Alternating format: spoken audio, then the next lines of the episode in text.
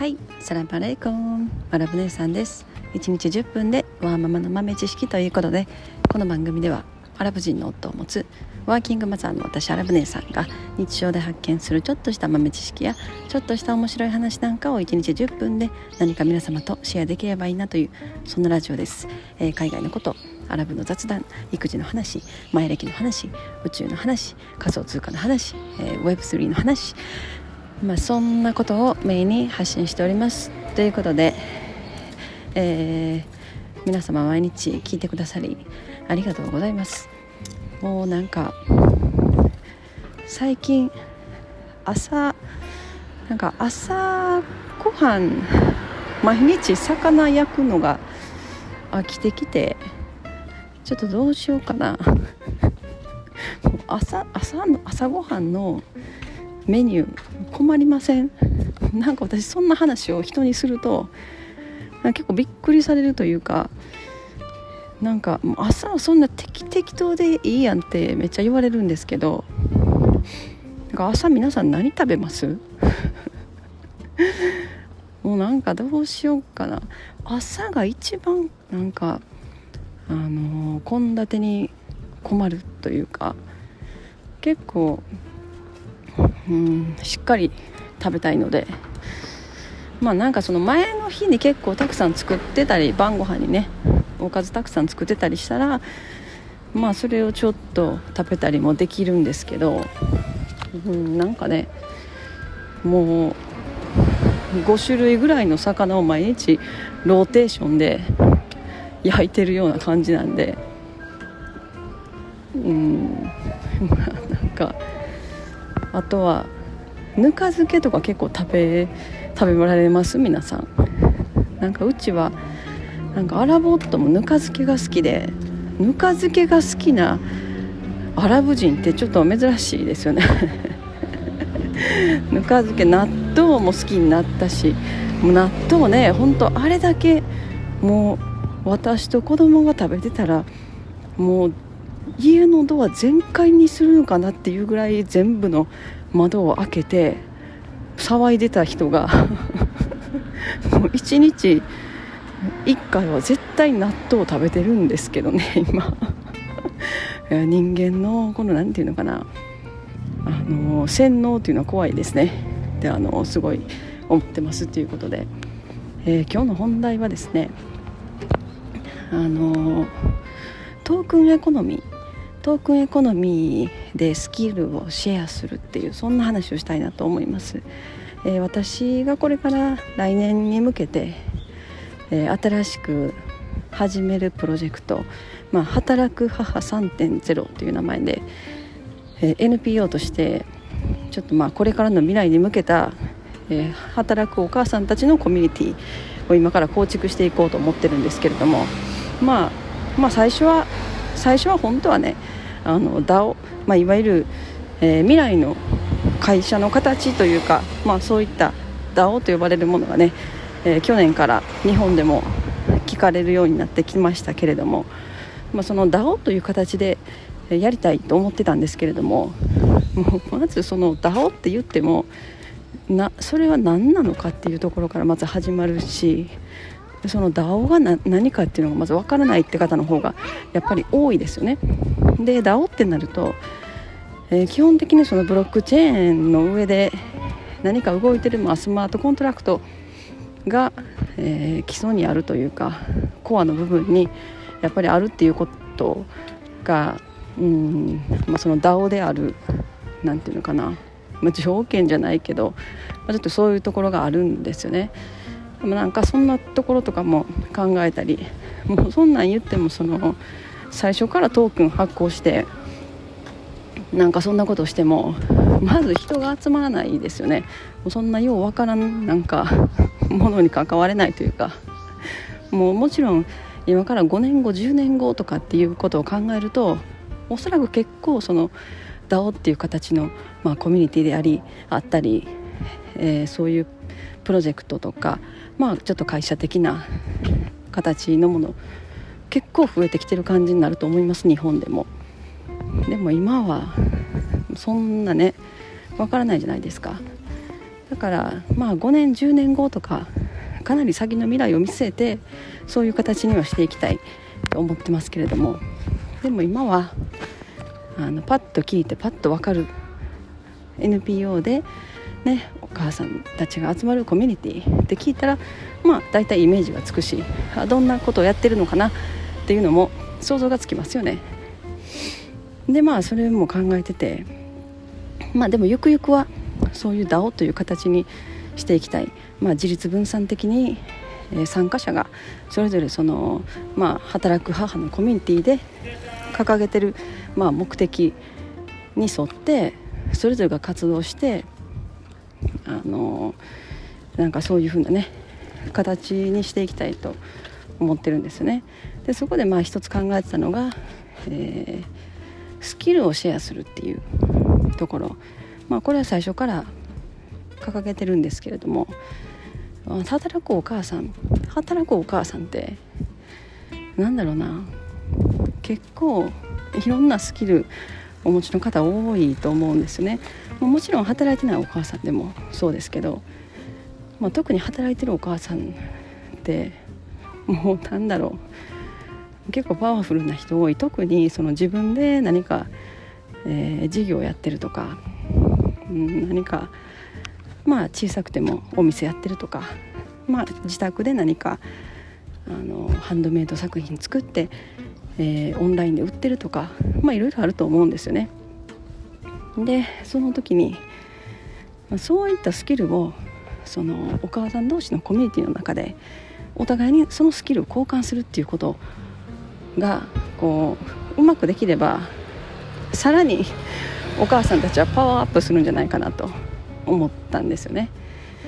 でやっぱりそういうその、まあ、情報もそうだし、まあ、もちろんそういうのデジタルにものすごく詳しいお母さんもいるかもしれないし、まあ、あとはその子供に関して、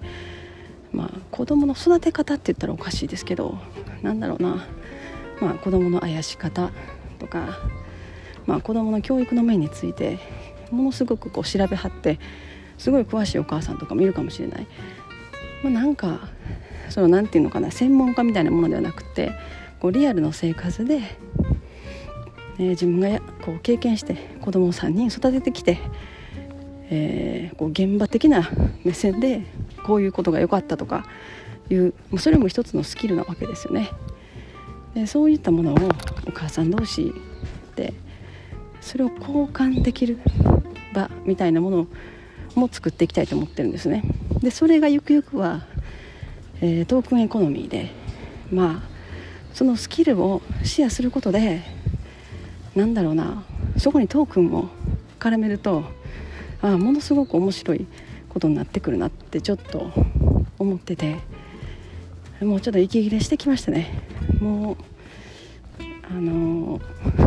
集中して喋りだすと酸素が足りなくなる。酸素が足りなくなりますね。はい。でその、まあ、どういったことかっていうとうん、まあ、例えばもう分かりやすくそのトークンが何なのかっていうことをもうあんまりなんかよう分からんなっていう方の方がやっぱ多いと思うんですよね。だからちょっと難しいかもしれないんですけどうん。まあ例えばそのコミュニティ内で、まあ、いろんなスキルを持ってるお母さんがいると。でそれぞれがそれをシェアするにしても。はい。はい。すいません。今歩いてたら人に道を聞かれたんで途中で録音止めましたね。もう私で本当に人に道を聞かれること多くってもうびっくりするぐらい私子供と一緒に歩いてても人に道を聞かれるんですよね。でいつもあのうちの娘たちが「ママは何でいつも人に道を聞かれるのかな?」っていつも言うんですよね。何なんですかね。結構これ昔からで。もう本当に私別にそんななんかフレンドリーな顔してるわけでもないしどちらかといったらちょっとブスッとしてるというか ちょっと機嫌悪そうな人に見られやすいんですけどなんでなんですかね。もう本当にもうなんか1日23回外出たら2人か3人ぐらいに声声かけられる。しかも今私これ携帯持ちながら録音して喋ってるんですよ。それも構わず。あの道を聞いてきましたね。はい。ということでそのトークエコノミーの話に戻るんですけどまあそのスキルをシェアする、まあ、お母さん同士、まあ、いろんなスキルを持ち、まあ、一人の人が例えば、えー、何かお皿の作り方。もうすっごい簡単な綺麗なお皿の作り方。もそういう例えばあのサロンをいいでやっててそういう先生をしてると。だからそういうのをすごくね作り方もすごく詳しい人がいると。ではたまたもう一人は、うんまあ、料理がとても上手とかね。でその簡単なもうほんと時短で美味しくパパッと食べれるようなものを一瞬で出来上がるようなものを教えてもらえるみたいな、まあ、なんかそういったものがあった時にまあ、それぞれがそのコミュニティ内で、まあ、簡単なこうクラスというかこうイベントみたいなものを結構たくさん、えー、開催し始めると。でもそれをするとこう交換ってじゃあどうやって交換していくのってなりますよね。まあそのスキルにもそれぞれいろいろあるしどこまで、えー、自分が提供できるかとかにも寄ってくるので、うん、そこで不平等さというか何かこう私ばっかりいっぱい提供してるなみたいなとか思われてくるかもしれない。で私私はそんなに持ってないからなかなか自分がなんか提供できるものないなとかもあるかもしれない。なんかそういう時にそこにまあちょっとトークンというかまあその法定通貨とつながってないもの。ここにこれがお金ってなると、まあ、例えばもう他の既存のシステムと別にそんなに変わらないその口座を開きましたんで、えー、1人1,000円もらいますとかいう話じゃないですか。じゃなくてなんかそこにトークンと NFT を絡ませる。でまあじゃあ今日はそういうものを開催すると。なので1人、えー、500トークン。まあ500母トークンとしましょう。500母トークンお願いしますみたいな。そのトークンをどうやって得られるのかみたいなところも、まあ、設計していくわけですね。そのその以前の段階で。で最初例えば、まあ、その母コミュニティで、えー、母のなんか母メンバーシップみたいなそれが例えば NFT になってると。その母メンバーシップの NFT を購入すると最初に1人例えば5000母トークンずつもらえるみたいなそういうま、システムになってるとします。なそしたらなんていうかな。じゃあ私がこういうのを今日は改正するので1人500母トークンお願いしますみたいな。でそれでまあね何か勉強会みたいなのを開いたとしてそしたらそこで自分がまあ開催したものに5人ぐらいのお母さんが集まって、えー、聞いてくださった。そしたらその500母トークンかける5の分が、まあえー、自分の何て言うのかなそのスキルに対して、えーまあ、支払その自分のねスキルそれが価値ですよね。そこに支払われたものっていう形でもらうわけですよね。そしたら今度またそのコミュニティ内で、えー、別の方が開催してる今度はなんかクッキングクラスみたいななんかそういうものに、まあ、そこはちょっとクッキングとかなんで、まあ、母トークンで参加できるみたいなそしたら自分が以前、えー、開いた教室で集めたトークンでまたさらに、えー、別のお母さんの、えー、そういったスキルの勉強会とか、まあ、講座に参加できるみたいな。それがこのコミュニティ内で行われる。でそのトークン自体が、えー、よそのなんかものに交換できないっていうところが、まあ、結構大きいポイントというかその外に出ないということですよね。日本円に変えて他の店で使えるとかなんかそういうのではなくてそこのコミュニティ内だけで、えー、消費されるような設計を作ることでさらにこの何て言うのかな活性化するというかじゃあ自分も何かちょっと皆さんにシェアできることを探してやってみようっていう。そしたら自分もまた他の他の方のなんかスキルを自分もこう身につけることができるっていう循環が生まれてくるんじゃないかっていうのも思ってて、まあ、ここはもっともっと深く考えて設計しないといけない部分ではあると思うんですけど、まあ、大まかななんかこう私の野望というかなんかそういうところではそんなことをちょっと考えてる。ただまあその NFT に関してもなんか今は何て言うのかなものすごく投資的な面で、えー、取引されてることがすごく多くて、えー、ものすごい高い値段で買ったのになんか急に値段がすっごい下がってるとかなんかそういう風な枠組みには入れたくないんですよね。だからなんかできるだけそういう風にはならないような設計にもしたいしでそうなるともうその NFT でもこう SBT といって、えー、一旦買うともうその自分のウォレットと呼ばれるその NFT を保存してる、えー、場所から一切移動したりとかすることができなくできなくできるあの NFT の、まあ、企画みたいなものがあるんですよね。だからなんかそういうものを利用するとかまあいろいろ方法はあると思うんです。なんかそういうことをちょっと考えてる。だからトークンエコノミーでスキルをシェアするっていう。なんかそれがちょっと面白いなと思ってて。でその自分が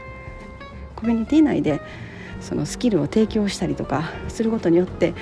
集めたトークン。まあもちろん、えー、コミュニティの中で他の方のスキルをまた買うっていうイメージかな。他の方のスキルをいただく時にそのトークン使えるプラスうんまあいろんな地元の店舗とか、まあ、あとはオンラインストアとかそういったところとどんどんこう連携していくことによってそこで例えば、えー、NFT なんかそこのお店で使える